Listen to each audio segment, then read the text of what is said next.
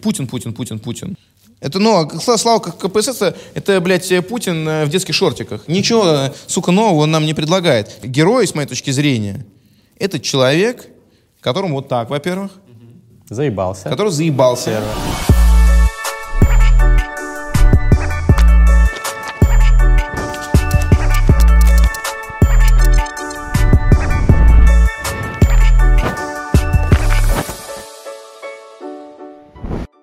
Салют, с вами Мастридер и Дмитрий Глуховский. Это передача «Книжный чел». Первая YouTube-передача о литературе не скучно, весело, с мемами, но при этом познавательно. У нас сегодня гость, который не нуждается в представлении. Я не буду рассказывать, что он написал кучу книг, которые разошлись миллионными тиражами. Вы все, наверное, слышали про вселенную «Метро», про другие его романы. Мы начнем сразу с интересного конкурса, потому что у нас в гостях писатель-фантаст – Итак, Дмитрий. Здрасте. Здравствуйте. Здрасте, как дела? Отлично. Я Бодрячком. хочу пофантазировать, пофантазировать Давайте, с вами о, фан... о России будущего.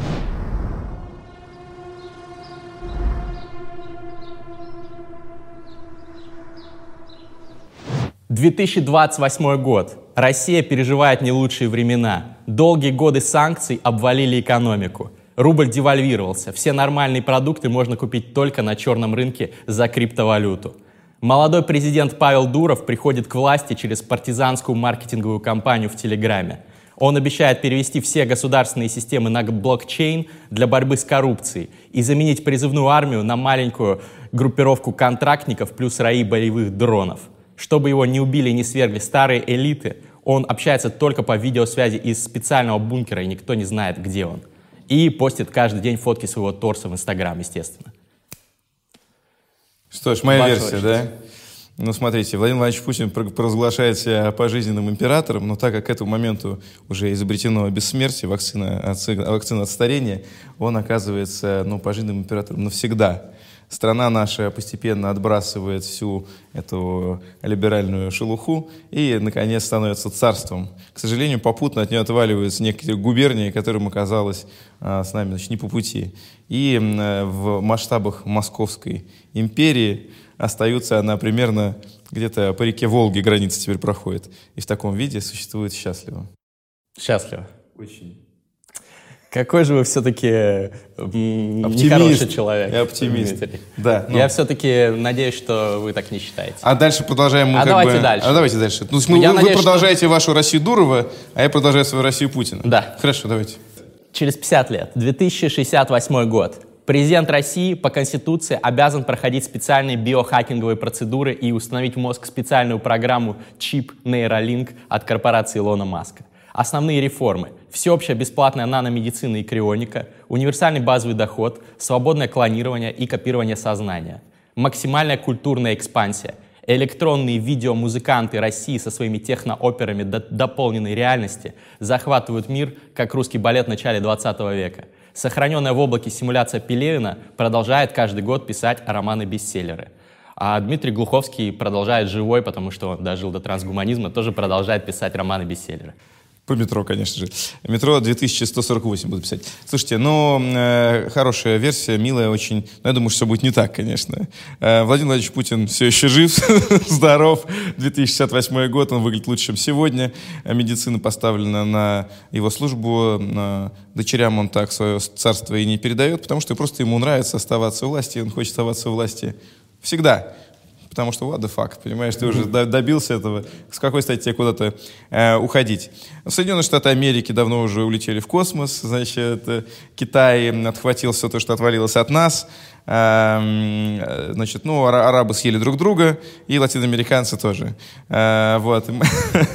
ну, хорошо, что они ели не латиноамериканцев, а арабов иначе это было, было бы немножко, бурлил бы, кипел бы мировой океан. Так обошлось э, локальными затратами. Вот. Ну, а у нас здесь православие, самодержавие, народность, стабильность. Все хорошо. Отлично. Продолжаем. 2118 год. Технологическая сингулярность давно наступила. Миром правит искусственный интеллект. Никакой России нет, как и других стран. Есть лишь огромные облачные хранилища, где хранятся сознания всех людей.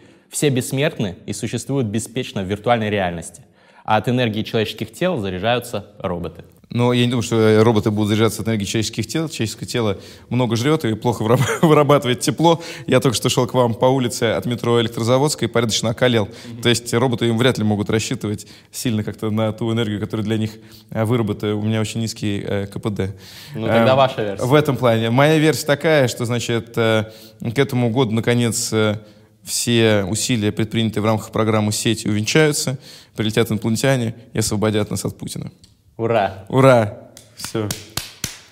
Спасибо. И тут, конечно, многочисленные аплодисменты. За кадром, который, к сожалению, титры, не слышно. Наложите уводят. вот это аплоуз и вот это все, и меня уводят. Потому да. что не успели прилететь инопланетяне сейчас. Пока, но я дождусь в заточении. Дмитрий, ну давайте поговорим о литературе, как ни странно. Вы крутой писатель, которого любят О-о. многие наши зрители, и вы пишете фантастику.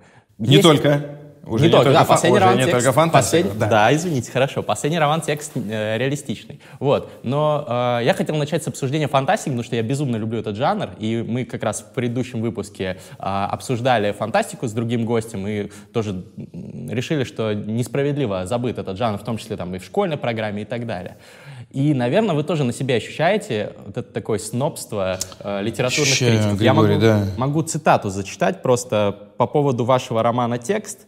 А, от Галины Юзефович, которая скоро к нам придет как раз в гости тоже в передачу. И она написала словом «Дмитрий Глуховский проломил, наконец, сковывавшую его жанровую скорлупу и не без блеска вошел в пространство, именуемое большой литературой. Это потому, что Дмитрий Глуховский написал, наконец-то, не фантастическое произведение. Это... Э, как ну, вы к этому ну, относитесь? Ну, там, ну, Галина Юзефович — это э, практически, может быть, единственный, ну, может, еще два-три человека из литературных критиков, которые вообще ну, готовы рассматривать популярную литературу наравне с литературой какой-то высоколобой и элитарной. И слава богу, и мы давно ждали такого человека. И вот оно, Мессия пришел.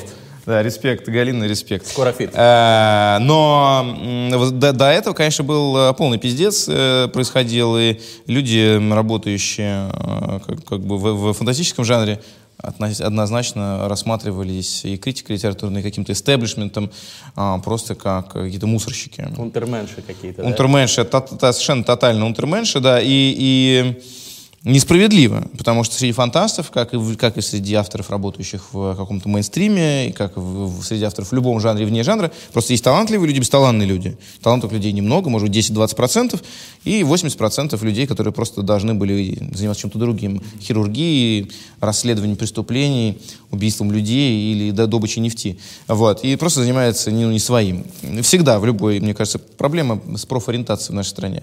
Эм, и вот я, конечно, от этого, от этой огульности я тоже, разумеется, страдал. Ты можешь написать сколь, замечать, сколь угодно замечательный текст, это не мой случай, э, но тем не менее. И из-за того, что это фантастика, ну, до последнего буквально времени, конечно уж тебе никаких литературных премий не светило, и только Стругацкие своим, значит, величием и своей титаничностью, они каким-то образом тебя извиняли и оправдывали. Да, и все, конечно, к ним апеллировали, потому что есть Стругацкий, и для, для всех это такой, включая и меня, а, совершенный такой идол и кумир, э, братья Стругацкий. Ну, вот.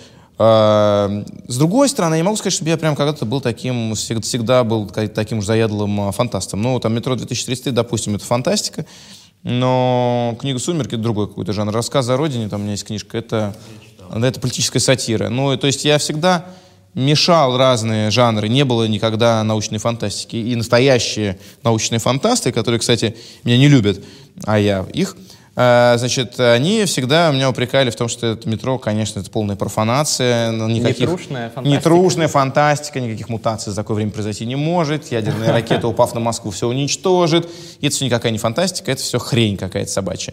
Ну, в общем, с моей точки зрения, досто... важность имеет только психологическая достоверность. Если герои ведут себя так, как живой человек повел бы в любых предлагаемых сказочных или фантастических обстоятельствах, то человек готов эту сказку верить. И больше того, он фантастику и читает, за исключением, может быть, выпускников Мехмата, для того, чтобы переместиться в какие-то сказочные предлагаемые обстоятельства.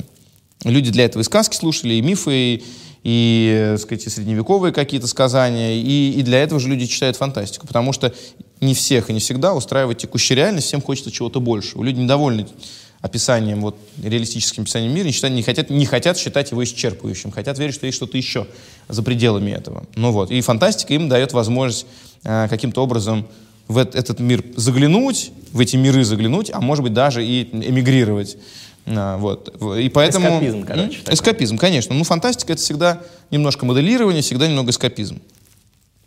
Что совершенно нормально. Ну и в фантастике, разумеется, есть э, сверхталантливые люди. А давайте вы Но... назовете топ-3 зарубежных и российских фантастов. Можно современных, можно... Что, так вам скажу, что для, для меня, я на самом деле очень много фантастику читал в школе, э, и в последнее время я с ней подзавязал.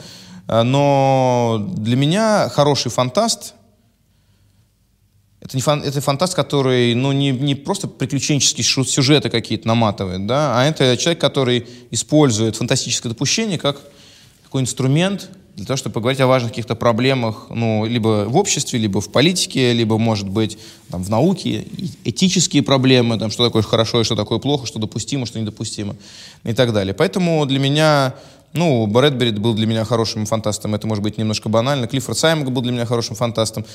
Величайший фантаст, конечно, абсолютно, это там Джордж Орвелл, да, который все-таки это фантастическая вещь, 1984, но она настолько правительская и настолько она соотносится с нашим сегодняшним днем, что 1984, лет пять последних, как Крым начался, и весь пиздец, связанный с этим, э, не, книга не покидает топ-10 самых продаваемых э, значит, книг в России. Не случайно, да. То есть, ну, просто люди, пытаясь понять, что произошло с нашим телеком и что произошло с согражданами, а, могут только обратиться к 1984 как первоисточнику и найти там какие-то референсы э, и понять, что все это уже было, и людям мозги промывали, и, значит, э, э, Океане всегда воевала с чем там, с Ост-Индией. С, с Ост-Азией. С Ост-Азией, а да. как насчет пиздеца, который в книге «О дивный новый мир»? Какой из мне... этих пиздецов более применим к современным? Мне, мне, честно говоря, я, я ее читал в школе, потом я перечитал ее года три назад, наверное, когда писал книжку «Будущее», потому что я так понимал, что мне надо будет зачекать немного первоисточники, чтобы понять, как не повторить их слишком очевидно. И мне показалось, эта книга не такая уж правительская, не такая уж релевантная. Но меня всегда, я же журналист, и, в общем, политикой достаточно много занимался как журналист, репортер был телевизионным. И мне, конечно, политика гораздо интереснее, чем чем какие-то значит, вопросы там изменений, не знаю, там отношений, там каких-то, ну то, то, что у него там описывается. Мне, мне показалось, мне показалось, что то общество, которое он описывает и представляет, разделение людей на какие-то подвиды. Ну, во-первых, все про это уже сказал Гибер, Герберт Уэллс в «Машине времени», где там есть Эло и Марлоки. А, то есть тут трудно меня чем-то было удивить. И потом мне казалось слишком умозрительным. И я не вижу, как это реально могло бы воплотиться. Наоборот, общество, в особенности в западных странах, ну и как бы там, в странах золотого миллиарда, скажем так, движется в направлении предоставления людям больших прав, и их позиции уравновешиваются, и общество становится более справедливым, с одной стороны, и с другой стороны, более свободными. То есть я такие тревожные какие-то его Э, тенденции из, из, из да, okay. прекрасного мира не разделяю. А, а вот э, Орел как раз прекрасен. А из российских фантастов? Из российских, ну, Стругацкий, конечно. Потом мне очень э, нрав, нравится. Из живущих есть прекрасный фантаст Святослав Логинов. Э, из, из более ранних мне нравился Борис Штерн, э, которого сейчас уже не стало. Ну и, конечно, Кир Булычев. Это святой вообще. Это я просто с пяти лет уже как начал сам читать. Вот я его всю, все книжки Алисы перечитал, и сейчас своим детям читаю. Отлично. Раз мы заговорили про в том числе метро, у нас сейчас рубрика «Киберсобянь».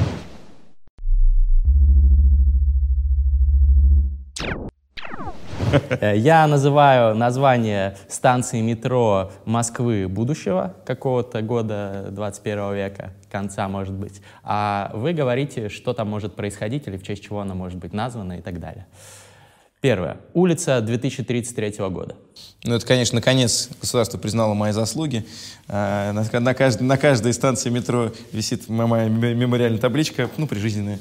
И улица 2033 года — это за вклад в популяризацию московского метрополитена в масштабах всего мира э, названа, ну, хотели сказать, сейчас сначала назвать Глуховская, но Глуховских уже было четыре, поэтому назвали для разнообразия 2033 года. Окей, станция киберспортивная. Ну, киберспортивно, это понятно. Взяли стадион Лужники и, наконец, запустили туда геймеров, как давно пора было это сделать. И вот эти все по не знаю, чего там, э, в чем они там будут схватываться. По доте? По доте 2000, да. По доте 2000 люди будут рубиться там и смотреть тоже, приезжать со всей Москвы. Киберспортивные, это да, как раз где спортивные. Ну вы же тоже киберспортсмен немножко. Я не, ну как, я не то, что киберспортсмен, я, скажем так, э, смотрю за тем, как люди проходят метро. Я такой кибер, кибервуайерист скорее, да, стримеры смотрю. Нет, сам, сам я э, давно а уже... А донатите? Не, нет, я не донатил. Как же так? Ну, а что, сколько можно? Вы заработали на этой игре достаточно я, нормально, наверное. Нет, я, я, с людьми. я делюсь с людьми бесплатным контентом. Ну, и я раздаю книжки свои бесплатно. Пожалуйста, приходите, читайте, берите. Вот, я не жадный в этом плане. Окей, следующая станция Илона Масковская. Илона, Илона Московская, мне кажется. Ну, тут два варианта. Илона Московская. Да, но, слушайте, э, когда Илону Маску пригласят в Россию, чтобы якобы проложить здесь хайперлуп, да. вот, а потом откажут ему в выезде, потому что у него не будет выездной визы, и он будет прикован наручниками к батарее в здании, значит, Министерства обороны, недалеко как раз э, от э, Смоленской, э, в честь него вот это будет названо. К ним будут приходить наши генералы, бюрократы и требовать от него срочно модернизировать нашу страну. Я все-таки надеюсь, что он сам к нам переедет. Он переедет, он переедет сам, а выехать не сможет. Он заебется в США просто там от всех этих да, думайте. Трампов и наследников их. Ладно, посмотрим. Шоссе трансгуманистов. А, нормально. Слушайте, ну шоссе трансгуманистов, я знаю пару трансгуманистов, но тех, которых я знаю, пока в честь них рано называть шоссе, так я вам скажу. Ну, конечно, это шоссе, которое будет вести из э, Москвы ну, в светлое будущее, то есть в направлении Китая. И, э, и, и вот по нему, наверное, к нам будут приходить китайские трансгуманисты и учить Или нас... китайские повозки с едой. Ну нет, еда, еда будет ехать туда, помощи. а сюда будут идти трансгуманисты, хорошо обмундированные и вооруженные. А, даже так. Окей. ВДН ЛГБТ. Ну, у вас хорошо. Это вы сами делаете все, да? Молодцом. Большое будущее, мне кажется, вас ждет. Слушайте, но это ВДН ЛГБТ, это не московская станция, она будет находиться примерно где Магадан. Вот, потому что я думаю, что при нынешних консервативных трендах а, вряд ли все это, так, так, так, такие выставки смогут раз, размещаться здесь. Увы, я всячески поддерживаю права ЛГБТ, но надо быть реалистом.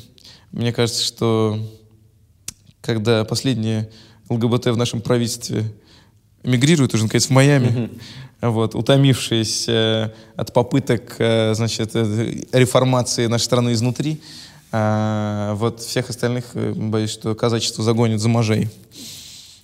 Ну, общем, На какие не дости... слушайте, не слушайте, пожалуйста, если вы смотрите это, люди из правительства, а не какие, уезжайте. А какие достижения у ЛГБТ, сказать мне трудно.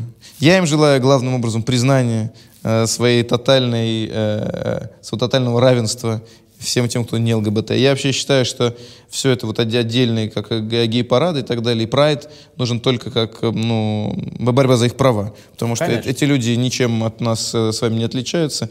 Ну, какая разница, кто там кого чикает, господи. Это же личная жизнь, она личная, правильно? Согласен. Ну и последняя станция — Навальная. Станция Навальная. Будет ли у нас такая станция? Будет ли у нас такая станция? Слушайте, ну... Трудно очень сказать, это будет ли такая станция и чему она будет посвящена.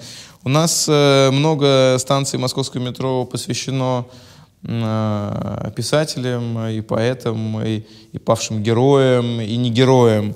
Э, Москва хороша тем, что в ней как бы находится место для всей той эклектики, которая происходила с нашей историей на протяжении последних 150 лет. И мне как раз любые попытки причесать все под одну гребенку и найти какие-то новые там имена России очень не нравятся, потому что с нами происходило последние лет 300, черт знает что, просто постоянно какая-то хрень творилась. Вот. И так или иначе все это наслаивалось, и хотя периодически какая-то новая власть пыталась старые слои культурные снести построить на них что-то совсем уж новое, так или иначе осколки оставались. Э, потом происходила реставрация. Вот сейчас я к вам ехал мимо МИДа, смотрю, верхушку очистили у МИДа, как будто бы он белый пушистый, хотя на самом деле его такой закопченный, прожженный вид подходил выражением дебила, блядь, гораздо лучше, чем такой милый, почищенный какой-то э, пескоструйными автоматами значит, э, экстерьер, который у него сейчас ему пытаются придать. Хорошо бы, чтобы была станция Навального. Не знаю, какая его ждет наша история роль. Будем надеяться, что не трагическая. Ну, в честь убитых революционеров тоже у нас есть. Вот, я, я, я, стара, я как бы под, подвел к этому, но я не хочу это озвучить. На самом деле, не дай бог, э, я вообще за эволюцию, а не за революцией. Революции сами по себе появление на улицах народных масс вовсе не означают непременное кровопролитие. И люди чаще всего выходят на улицы совершенно не готовые никакую кровь проливать. И более того, проливая кровь, власть себя окончательно делегитимизирует и становится на развилке между превращением в диктатуру и бегством из страны, по большому счету. Именно поэтому так опасно для власти проливать кровь демонстрантов, да. Поэтому я искренне надеюсь, что Алексей Навальный просто станет одним из многих наших следующих президентов. А, почему бы ему не побывать в этой должности? Вообще хорошо бы, чтобы президенты у них были какие-то другие фамилии, а то в последнее время у них всех одинаковые фамилии, у всех фамилия Путин, может быть, участие из этих людей это псевдоним рабочий или прозвище. Двойники? Они, они не все похожи на изначального Путина. Ну, здесь вот будет мемный монтаж обязательно. Ладно, вернемся от политики к литературе. А, вопрос от нашего постоянного спонсора сервиса аудиокниг по подписке Storytel, который а, вы прекрасно знаете. Сейчас вот, ну, книги, в принципе, переживают не лучший момент. Эм, литературу читают меньше, но появляются какие-то новые форматы. Расскажите вообще, куда придет литература? Я слышал, вы со Storytel что-то Мы делали. со Storytel делаем аудиосериал, который называется «Пост». И он как раз про распавшуюся... Я вам буквально затизерил этот сериал, а, когда меня просили представить Россию через 10 лет. Интересно. Там ровно да, распавшаяся на части России, которая, значит, нынешний ее вариант Моск Московия ограничивается как раз рекой Волга, а там дальше за мостом начинается мрак неизвестности, оттуда никто давно не приходил, и вдруг кто-то приходит. Вот, значит, это, собственно, концепция а, аудиосериала, и аудиосериал — это как вот мы такой специальный формат придумали. Это как телевизионный сериал, тоже 50 минут там примерно, а тоже вот эти там акты, как в телевизионных сериалах. Почему тоже не подкаст? Клиффхенгеры. Ну, а, а что такое подкаст? Ну, вот на Западе сейчас популярный сериал, может быть, слышали и так далее. Не, ну, это, это, это то же самое, в общем, тоже самый подкаст. Вопрос... Радиоспектакль. Вопрос, вопрос, как вы структурируете это все. То есть я подумал, что можно же, в принципе, взять и перенести а, а, законы нетфликсовских всяких HBO-шных Типа того, да. Ну, то есть, как бы структуру и сторителлинг телевизионный перенести в мир аудиосериалов, сделать 50-минутные эпизоды, сделать так, чтобы быть такая нарезка сцен была как в сериале. Но единственное, там, конечно, должен быть более богат художественный язык, потому что ты должен все это описывать, в отличие от сериала, который пишется достаточно утилитарным языком, да, и наоборот, литературщина в телевизионных и в киносценариях не приветствуется, считается, что это избыточно. Здесь, поскольку люди слушают, они должны будут как-то представлять, поэтому определенный художественный язык нужен. Но при этом это может быть 50 минут, это может быть тоже такие вот порезанные на куски типа ну, в, в телеке это режется под э, рекламу, разумеется, да, каждый там 10 минут такой, «А, что же дальше? И, и самое главное, что же дальше в конце эпизода, и ты уже не можешь, нужно дальше смотреть или в данном, в данном случае слушать. И я вот э, решил совместить два формата, не знаю, делали это кто-то до меня или нет, может быть, конечно, делали, но, тем не менее, вот э, такой способ донести историю до, э, в данном случае, слушателя. Я вообще не считаю, что литература каким-то образом находится под угрозой. Почему? Ее сто лет уже как хоронят, боялись, что электронная книга ее разрушит, электронная книга но совершенно... Электронная не разрушает. Ну, ну, ну, а говорили, ну, расш... умрет же книга, говорили, еще книга же, она обязательно склеит ласты. Но а книга... как же видеоигры, сериалы, кино? Во-первых, 10% э, населения читало во все времена, ну, с тех пор, как грамотность стала всеобщей, а 90% книги не читало. Они читали, значит, э, телеграммы, читали э, счета за электричество и читали газету «Сельская жизнь». Вот. Все остальные люди книг не читали, с моей точки зрения, нигде. Ни у нас, ни у них, ни в, ни в, ни в Японии, ни в Китае. А, и сейчас процент людей, которые прям читают, он примерно такой же. Раньше остальные гоняли футбик во дворе, а теперь они там гоняют доту. Или раньше они смотрели э, там «Богатый тоже план», сейчас они смотрят Netflix. Количество людей, не, не готовых погружаться в лонгрид, оно всегда примерно одинаковое, и оно доминирует на теме, кто может сфокусироваться. То есть вы считаете, что это bullshit, вот то, что это клиповое мышление, сейчас люди там менее концентрируются на Нет, ну есть такая вещь, Потому как... Что все-таки э, статистика это показывает. Нет, есть, конечно, такая вещь, как клиповое мышление. Я думаю, что вы его по себе видите, я по себе вижу многозадачность, как бы. То есть одновременное открытие там 20 окон. Мессенджеры. Вот здесь там, здесь Telegram, здесь WhatsApp, здесь вот это, значит, здесь почта, здесь Facebook, здесь ВК, здесь тебе написали, там тебе написали, и ты чувствуешь, что ты дольше, чем какое-то время, уже начинаешь скучать. Вот ты начал читать что-то, если сразу тебя не шарахнул какой-то эмоцией, ты заскучал и переключился на другое окно, где тебя ждет новая какая-то эмоция. То есть люди подсаживаются на короткие какие-то эмоционально заряженные месседжи, и если, ну и теряют из-за этого способность к э, фокусировке. Надо понять, что эта способность, способность к фокусировке, она вообще у людей не врождена. То есть э, люди в школах 10 лет и потом в университете еще 5 лет учатся фокусироваться на э, больших объемах текста и не утрачивать интерес, как бы не, не заскучать, не потерять э, мысль. Но с другой стороны, литература переживала всяческие времена. Литература переживала в те времена, когда она вообще была уделом очень немногочисленных каких-то групп населения. Сейчас, очевидно, совершенно гораздо больше людей в целом по стране читает, чем во времена Пушкина. Значит, и литература, это не только письменная литература, она может быть и устная тоже.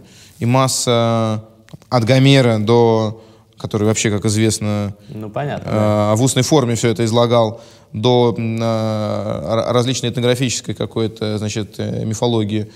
Э, это все в устной форме передавалось. И... То есть аудио... Вот аудио — это просто книга, возрождение, это... возрождение формы рассказа. Ну и что? Будет такой этап, потом будет какой-то другой этап. Э, в любом случае, нет, я за любой кипиш. Я считаю, что э, то распространение, которое письменная культура получила а, с пришествием мобильного интернета, оно беспрецедентно, в принципе, это распространение. То есть никогда столько людей каждый день постоянно не читали буквы и не писали буквы. Наоборот, они поспособствовали тому, что огромное количество людей, это как, ну, а, музыкальные паблики в ВК, которые стали средством раскрытия огромного количества талантов, которым теперь не нужно обращаться к Матвиенке или даже к Басте, ну, которые просто сами по себе откуда-то берутся, родятся, сами себе биты пишут, э, сами себя микшируют, сами себе напевают где-то там дома на микрофоне за 100 баксов и завоевывают всю страну. И прекрасно, и слава богу, что это так. Но и то же самое с литературой, с электронной книгой, которая, в общем, дала возможность людям не обязательно каждый раз ломиться э, в двери издательств, разбивая ну, себе... Ну, это ваш кейс. А, ну, например, например, да, собственно. Публикация книги в интернете вот. и так далее. Но, Но это редкая история. Вам просто возможно, повезло, что вашу книгу увидел в нужное время нужный чувак, ну, объективно. Но... Наверняка есть такие же таланты, которые вам респект, но есть такие же таланты, которые остаются неизвестными. У них там 50 подписчиков их паблика, и они ну, ничего не могут добиться. Нет, давайте хорошо вы, вынесем талант за скобки, потому что такая вещь немножко не, э, значит, не логарифмируемая. Э, есть вирусный потенциал вирусный потенциал вирусный есть. потенциал есть, да. Вот. Но не каждая классная, достойная книга не, не каждая классная вирусной. вирусной. Вот. Метро просто вирусная история. Да. Вот. Значит, не все мои книги являются вирусными, но как по случаю с метро, я думаю, что в конечном итоге там нет одного чувака, который нашел метро.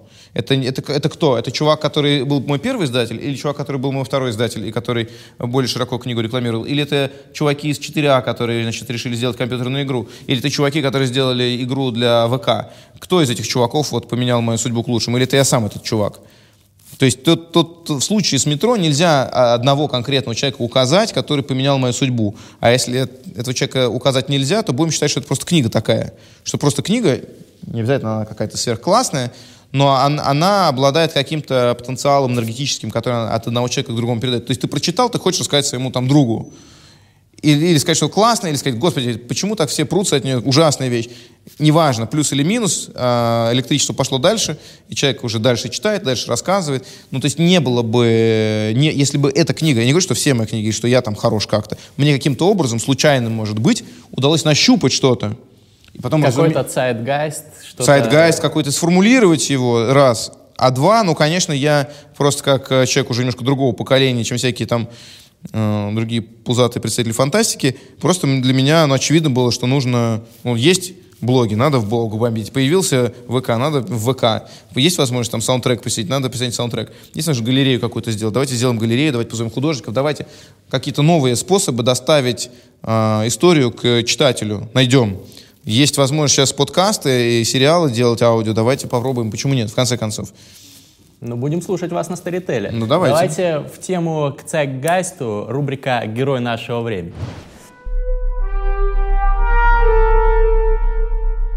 Uh, вот вы говорили, что вы поймали некий момент, некий цайтгайст, нашли историю, которая стала вирусной. Сейчас я не вижу в России такого романа, который бы обсуждали все про какого-то русского героя.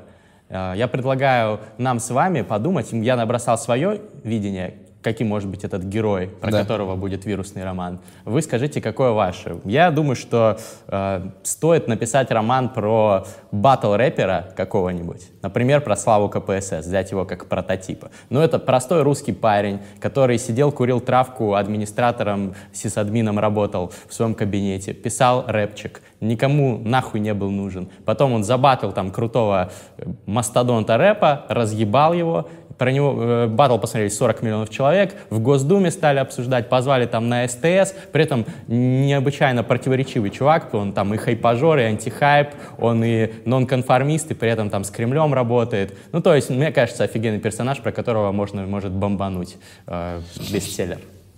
У Но, вас какие идеи? Слушайте, ну мне кажется, во- вот его, его проблема в том, что ему целостности не хватает. То есть это чувак обо всем и ни о чем, по большому счету. И... а вы что- слушали 42 микстейпа группы ежемесячные? Ну нет, ну не Ну, слушай, ну поэтому нет. ты не Ну понимаешь. нет, ну хорошо, нет, я слушал, я слушал его там несколько батлов. Ну я представитель масс-маркета, я не буду слишком там диповать там и слишком глубоко погружаться Окей. в а, его творчество. Да, ну это же тоже андеграунд. Ну так, ну что это, ну это не андеграунд. Ну, это андеграунд, Ну это андеграунд, когда, когда, когда студии 40 миллионов человек, это уже не андеграунд, это, блядь, уже попса начинается. Музло его не слушает. А? Музло его так много не слушает как раз. Ну Это вот. Мало. Ну да, но главное впечатление, не, он, он, он классный, конечно. Но, э, Скоро фит. но, но вот из его батла с Оксимироном у меня возникло полное ощущение, что он просто хочет стать Оксимироном и все. И все эти рассказы, что это антихайп, это все, это все исповедь задрота, блядь. Это, ну, как бы это задрот, который типа, я не задрот, на самом деле так задрот. это же и постирония, и троллинг, то, что там антихайп не значит, что он не хочет стать известным. Но он, он как бы это отрицает, что он хочет стать известным. Он говорит, Антихайп- ты не true, а я true, потому что я Не-не-не-не. неизвестен. Вот не знаю, вы это- не выкупили просто. Я не знаю, выкупил я или не Они вы- на альбомах своих рассказывают. Это А, не- ну, не может быть. правильно. Но я, повторюсь, как представитель Я понимаю, да. а, сказать, толпы, а, не, не втыкающий, я вот, вот так это все воспринял, историю. Значит, э, с моей точки зрения, этому, ну, он, он может быть, я просто не знаю, но если у тебя герой, это однозначно человек не просто который, и не, не обязательно который преуспел. При- человек, который преуспел, это американский герой. А русский герой — это маленький человек? Русский герой это человек, которого заебало, мне кажется. Вот. Я бы поэтому не делал из Слава КПСС героя. Слава КПСС тебя ничему не учит. Слава КПСС это человек Не беспо- учит. Чему он учит? Не, не учит. Не учит ничему. А он и не хочет учить. Он не хочет учить. Он а не хочет учить? А почему он не вертит. хочет учить? Вот, он, да, ну, так это циник. Да? Это циник, который говорит, э, я не хочу ни во что верить, потому что а, никто не вокруг него что не верит. Это тот же самый Путин. Владимир Путин. Это, ну, а Сла- Слава как КПСС, это, блядь, Путин э, в детских шортиках. Ничего, э, сука, нового он нам не предлагает. Чем это герой? Почему Путин не герой, а этот герой? Путин то же самое, просто это как бы папа. А роман должен быть и про обязательно положительного героя? Нет. Нет. Но эта история должна людей чему-то научить, иначе не будет героя общего для всей страны, который, который, ну, за которого ты будешь сопереживать. Я не, переж- не сопереживаю с КПСС. В чем? То, что это, это задрот, который бьется за мировую славу, как бы, ну, окей, я сам А такой. почему ну, то есть, как история бы, должна чему-то учить? Это же какой-то старый подход Потому что герой это, блядь, герой. Потому что герой это не просто персонаж, это, это носитель темы, это носитель тренда, это человек, ломающий устои, это человек, ведущий фактически по концовке человечество куда-то. Слава КПСС никуда не ведет, он просто хочет заработать бабла. Он хочет заработать бабла, а вся его вот эта двуличность, это просто, чтобы ему не предъявляли. Ну, то есть он этим отгораживается от каких... Он говорит, ему говорят, да что ты? Он говорит, а я, а я, я без претензий, как бы, эй, это шутка. Я валяю дурака, я Соня Мармеладова. То есть что вы ко мне доебались вообще? Я ни о чем. Конечно, вот, в итоге, вот про себя-то он думает, что он о чем. Но его риторическая позиция такая, что он ни о чем, просто чтобы ему было нечего предъявить другим людям. Это не герой, это не антигерой, это просто персонаж. Тогда давайте так, вы сейчас скажете вашу версию героя. Слава, когда ты к нам придешь, потому что мы сейчас обсуждаем Конечно, с ним. Слава, можно- а будет мы ответка, он- может быть, батл организуем. Нет, я, я, к сожалению, очень хуевый поэт.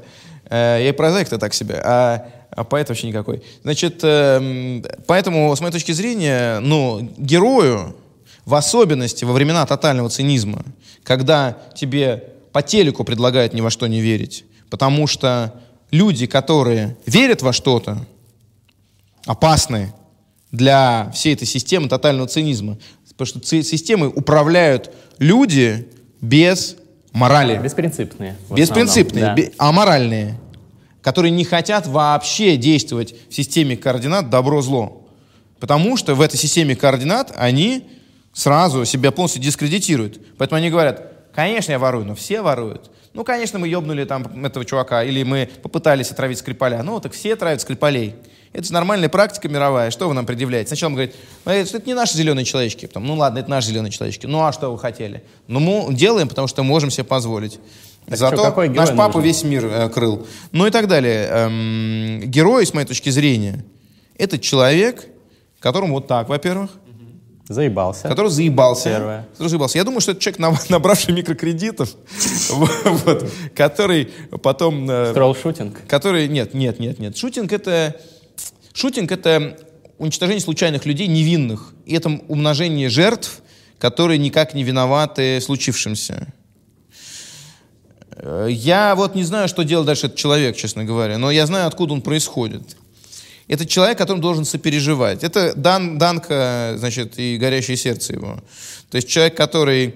Ну и пон- понятно, что теория малых дел, теория малых дел не работает. Не имеет смысла идти там и хуячить э, Кэшбери или еще что-то там, а только потому, что именно Кэшбери тебя закредитовал. И твои проблемы, они не с того происходят, что ты набрал микрокредитов, а проблемы свои происходят из того, что у тебя нет э, возможности никакой себя реализовать. Социальные лифты не работают. Э, Власть оккупирована, большой бизнес оккупирован, средний бизнес как угроза власти уничтожен. И если ты хочешь денег, тебе говорят, да пойди вот возьми деньги, паспорт только принеси с собой. И ты, конечно, дебил, а ты дебил почему? Ты не родился дебилом, не потому что русский человек дебил по определению. Ты дебил, потому что тебя одебиливает телек, потому что, потому что, потому что, ну, то есть, когда я был маленький, мне казалось, что это какой-то левацкий бред, то, что, типа, система делает из людей дебилов, чтобы ими управлять. Но на самом деле так и есть. То есть система делает из людей дебилов, чтобы ими управлять.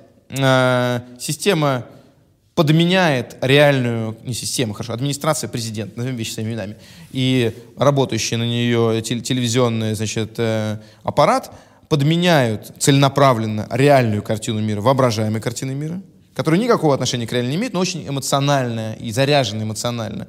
Вот там пиндосы, они нас осадили, а мы здесь в крепости, и у нас, значит, вечно это Брестская крепость, здесь нон-стоп с, с 40 августа 41 года, значит, вокруг враги, а мы, значит, с хоругвями, а они на нас, а мы против них, но мы все равно, если что, Искандеры повторим. Так что герой это делать? Он вырос в такой системе, окей. Герою, мне кажется, прозреть. У вас, например, герой в э, метро 2035 покидает эту систему. Не очень Не очень, оптимистично. не очень оптимистичная. Вы знаете как, мои книги не надо слишком буквально воспринимать. Мне кажется, очень часто, практически всегда, э, я книги э, и сюжеты формулирую таким образом, чтобы человек с ними не соглашался.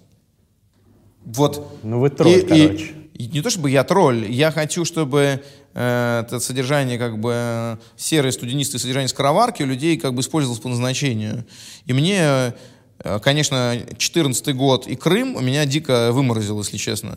Как люди с такой легкостью купились на такую хуйню, для меня это было, конечно, просто удивление. Я-то думал, ну, с другой стороны, а почему я сравниваю себя с э, людьми, которые не покидали пределы Российской Федерации? Я э, учился за рубежом, э, жил в разных там странах, много ездил, э, говорю на разных иностранных языках, у меня образование в области медиа и международных отношений. То есть люди, может быть, считают, что я парю какую-то хуйню, потому что я либерал, но я скорее либералом стал, потому что я кое-что понял про жизнь, ее устройство. Вот. А люди, которые о жизни узнают значит, э, собирая слизни из капусты и, сука, блядь, смотря э, Соловьева с дивана, конечно, у них совершенно другая картина мира, и она Ну, вполне... Было очень-очень по-снобистски. Нет, ну нет, я их не осуждаю. Есть люди, которые собирают слизни с капусты и читают э, там не Соловьева, а какие-то С другой там стороны, я могу сказать- источники. С другой, с другой стороны, я могу сказать, что, во-первых, я сам собирал слизни из капусты все детство. Потому что у меня э, бабушка из, Костромской области и мама. И, то есть это не метафора, а я просто вспоминаю себя в детстве. С другой стороны, э, среди моих родственников, которые собирают слизни из капусты в Костромской области, были люди всегда, которые всегда голосовали за ЛДПР, а были люди, которые всегда голосовали за любые демократические партии. И бабушка, например, моя, а, была дико рада, когда Советский Союз развалился. Хотя она была обычная русская народная бабушка. Вот. Ну, просто ее отца в свое время репрессировали, раскулачили, значит, отправили на Соловки. А, Это мой прадед, получается, да. И э, поэтому у нее были свои счеты с советской властью. Так что в целом, на- на- наверное, в, в любой системе и при, при всех обстоятельствах возникают люди, которые видят, где им врут. А есть люди, которым больше нравится, когда им врут, потому что это комфортнее, и им с этим как-то понятнее, потому что ложь для них лестна. Наверное, так как-то. Так или иначе, э, я считаю, что нет никакой вины дезинформированных людей в том, что они дезинформированы. Нет вины. Нет вины. Когда ты контролируешь все каналы телевидения, все-таки интернет, он не настолько подходит для конструирования эмоциональной позиции, как телек. Телек — это же такое мини-кино из важнейшим из всех Ну, искусств. телек сейчас прекращают смотреть все равно. Скоро YouTube заменит. Вы так думаете? Так однозначно. А Уже, вы так уже думаете? сейчас рынок Но вы- рекламы вы- в YouTube пере- привалил... Типа э, того, но, но да, но нет. При этом вы все равно существуете внутри той воображаемой повестки, которую для вас телек сформулировал. Вы типа не смотрите, но мама с папой смотрят. И мама с папой обсуждают это, ту тематику выморочную, которую телек задает. И вы даже с ними споря, вы находитесь в той повестке, которую вам предлагают они, а им предложил Соловьев. А Соловьеву предложил, э, не знаю, ну, Добродеев. со или- временем это прекратится. Нет, нет, ну, нет. А надежда только на то, что на самом деле Владимир Владимирович как бы не будет бессмертным, а все люди, которым он собирался передать власть, они просто слишком малохольные. Уже КГБшники, не те, что раньше. Вот. э, и Будем надеяться, что следующие будут еще не, не те, что нынешние. И таким образом э, власть э, просто перейдет к хипстоте, и все будет окей. Ну, Вся власть вы хипстер. верите в хипстоту, короче. Это, это, это круто, но... Как минимум, хипстота — это просто люди, которые, которым сейчас там типа м, 15-25, но через 20 лет им будет э, 35-45. И э, придется им передавать как бы страну, потому что остальные будут старенькие уже и будут писаться под себя как бы и, и хуево соображать. Вот. Естественно. Но на Будет какого героя власти. они будут смотреть? Какого героя? Вот вы уходите от ответа на вопрос. Вот книга, нужна книга. Не знаю, у меня, Большая у меня- у меня есть э, книга текст, и в книге текст есть герой. А, И люди, которые читают, они, в, это, в принципе, герой видят. Но это герой, опять же, не с позитивной повесткой, это не герой, которому удается переменить мир. Но, видите, э, Путин такой очень специфический дракон. И, и не только Путин, разумеется, да, а Путин и, и все, что вокруг. Не Путин, Путин, Путин, Путин. А, знаете, эту поговорку, ехал грека через реку, Путин, Путин, Путин, Путин, да. Ну вот, э, э, ну, и та система, которая была установлена, вот такой, такой конгломерат, как бы орг, оргпреступности, спецслужб и крупного бизнеса, который фактически всем этим управляет. И она настолько аморфна, а, что нету какой-то точки, в которой можно ее поразить, эту систему. Поэтому с ней трудно бороться, поэтому есть только надежда на то, что они как бы склеят ласты все, ну, в связи с биологическими законами. Вот, и, и все, и bye-bye. И, и дальше просто придут к власти новые люди. На самом деле, за редкими исключениями, э, настоящие перемены происходят со сменой поколения. Ну, вот, Вот, ну просто, просто поэтому мне хотелось бы, чтобы типа поколе- новое поколение, оно прочистило мозг себе и просто критически смотрело на вещи. А чтобы это оно делало, его надо немножко троллить, как бы вообще побуждать к размышлениям. Чем я, в общем, и занимаюсь, с моей точки зрения. И, конечно, есть масса людей, которые считают там меня русофобом, потому что в метро 2033 фашисты равно коммунисты, но фашисты равно коммунисты. Окей, мы жили в империи зла. Я думаю, Изнутри просто зла не видно, но... Большинство моих сверстников, э, ну хотя нет, не большинство, но многие согласятся с этим утверждением. Вот. Но, Но, одно дело русофоб, другое дело антисоветчик. Я считаю, что я русофил. Дмитрий, спасибо вам большое. Рок-н-ролл, да. Рок-н-ролл, антихайп. Антихайп. Приходите еще. Спасибо.